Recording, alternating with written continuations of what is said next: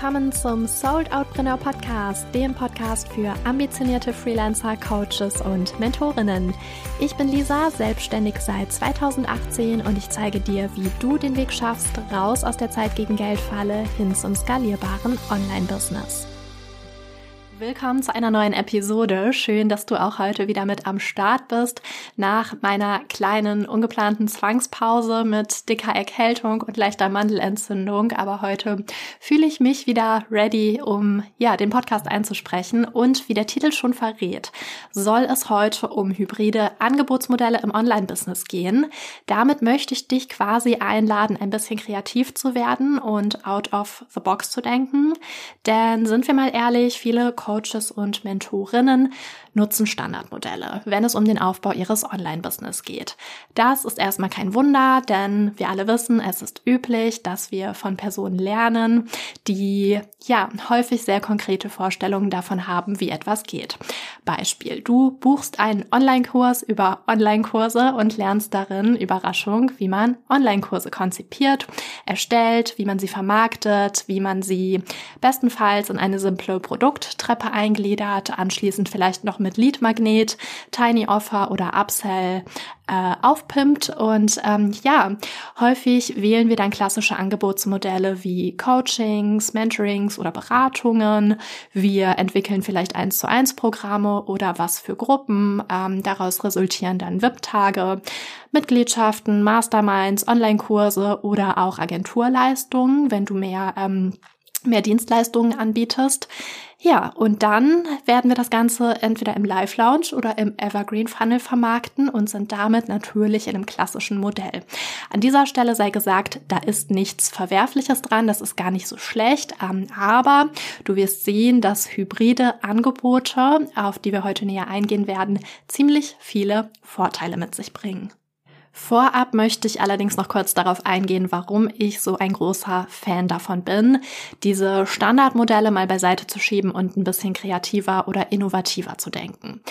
Häufig ist es so, dass wir, wenn etwas nicht funktioniert, das Gefühl haben, versagt zu haben.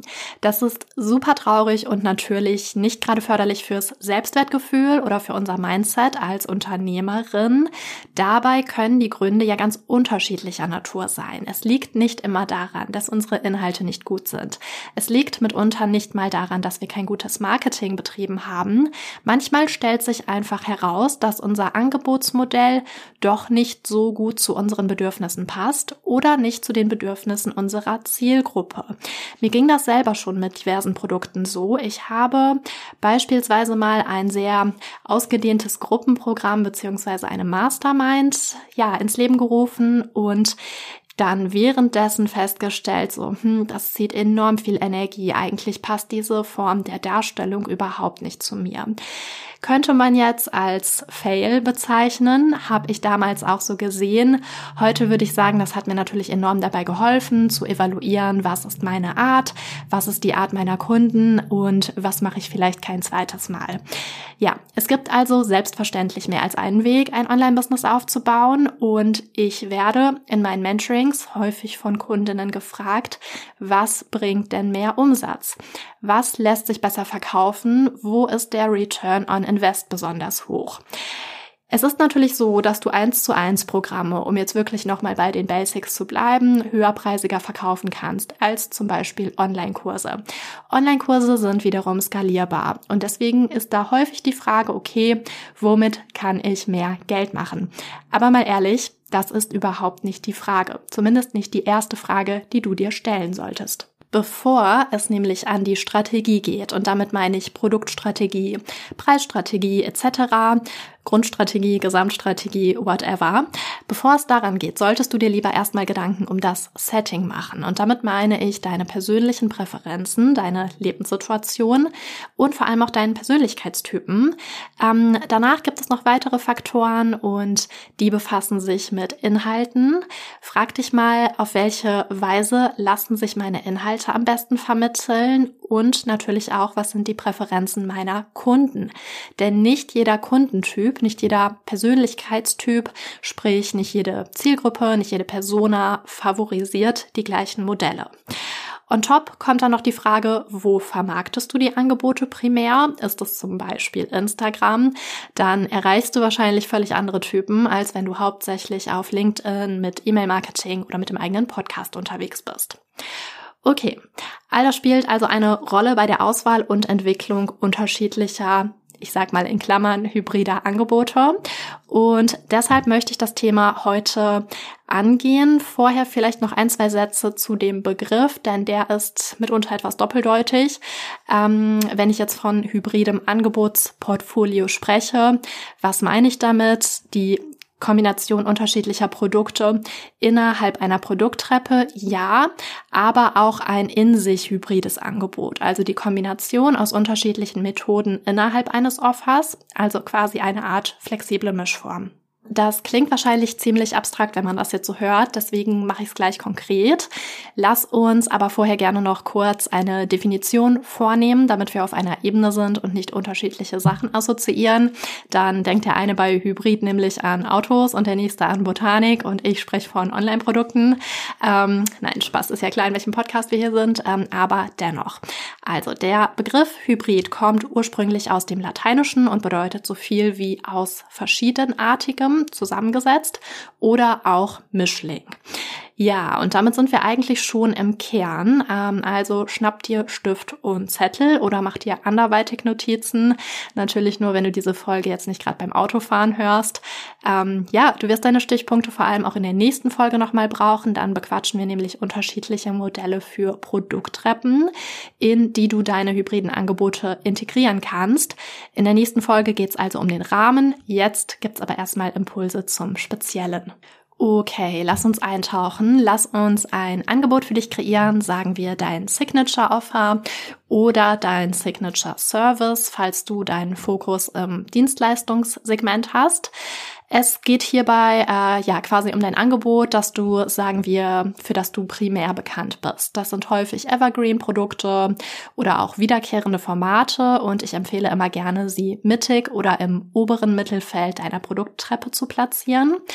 Ähm, vielleicht hast du bereits eine Art Signature Offer. Bei mir ist das zum Beispiel das 360 Grad Business Mentoring.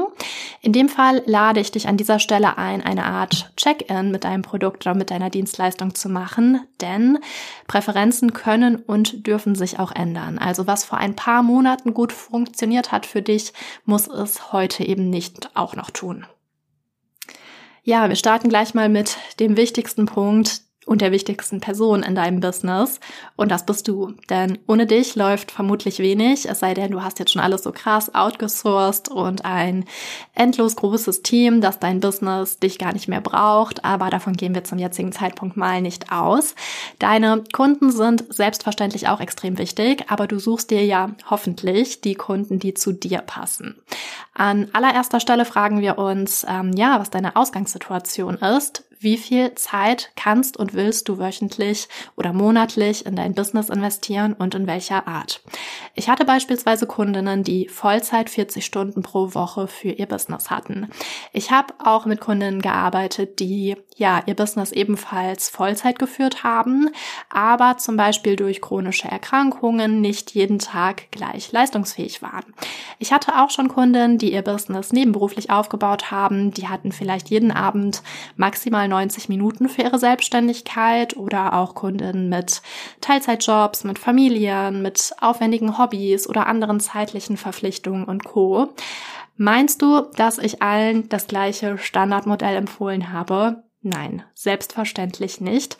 Und hier sind wir wieder beim Punkt, es geht zu 100 Prozent um dich.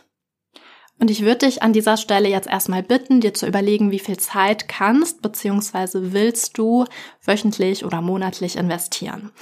Im zweiten Schritt schaust du dann, wo liegen deine Stärken.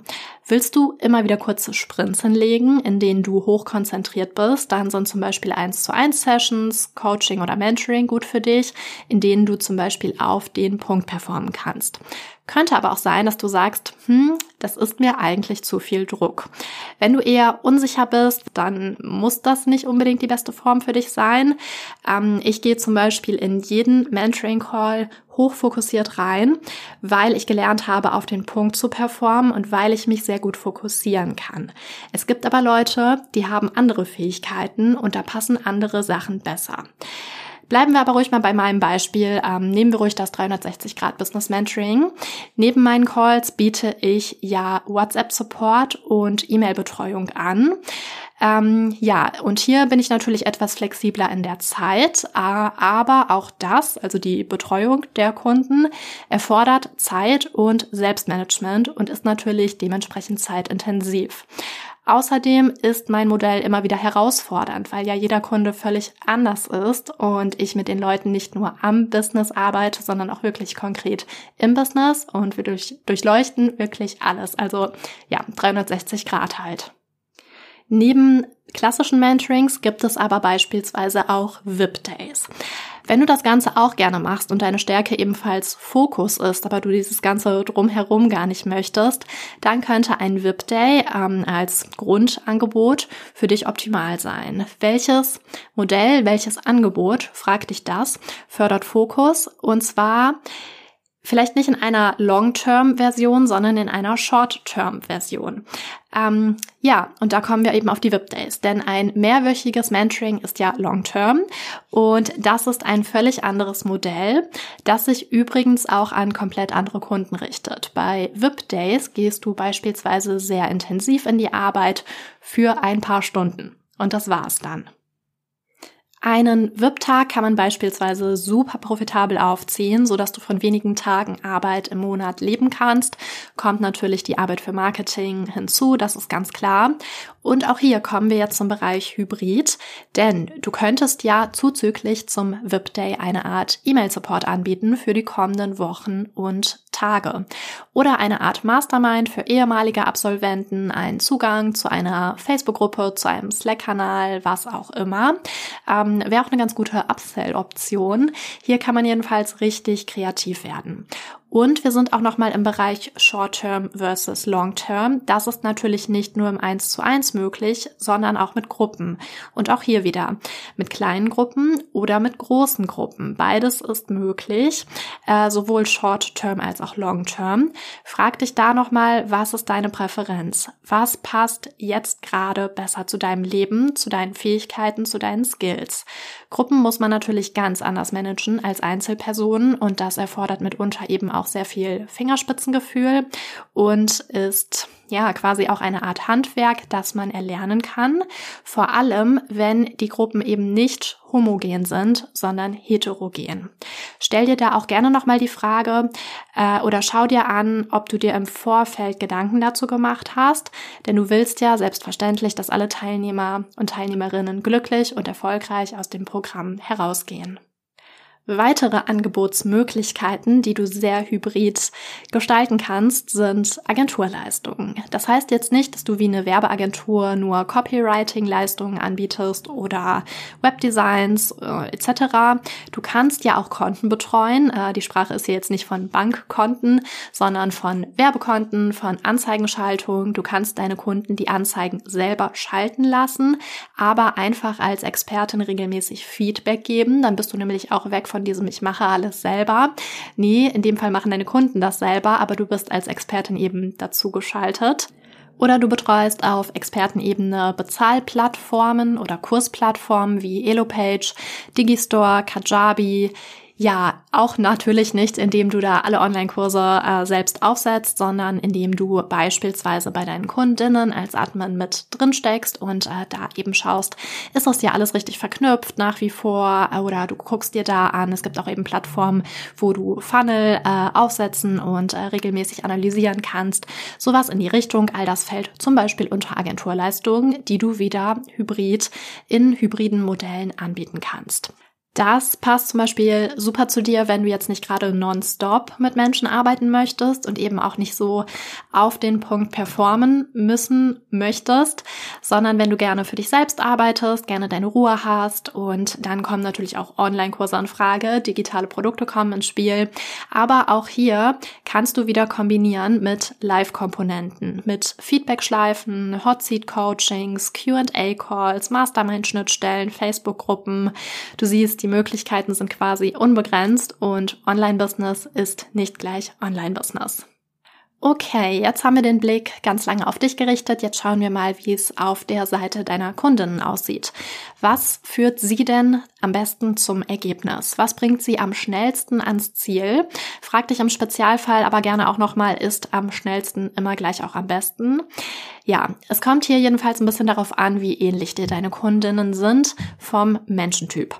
Ich arbeite super gerne mit dem Disk-Modell. Das weißt du bestimmt schon, wenn du mir länger folgst. Das, ja, dieses Modell habe ich quasi bis ins letzte Detail studiert. Ich wende es seit Jahren an. Ähm, es ist sehr erfolgreich. Es macht auch super viel Spaß. Ich liebe dieses Modell.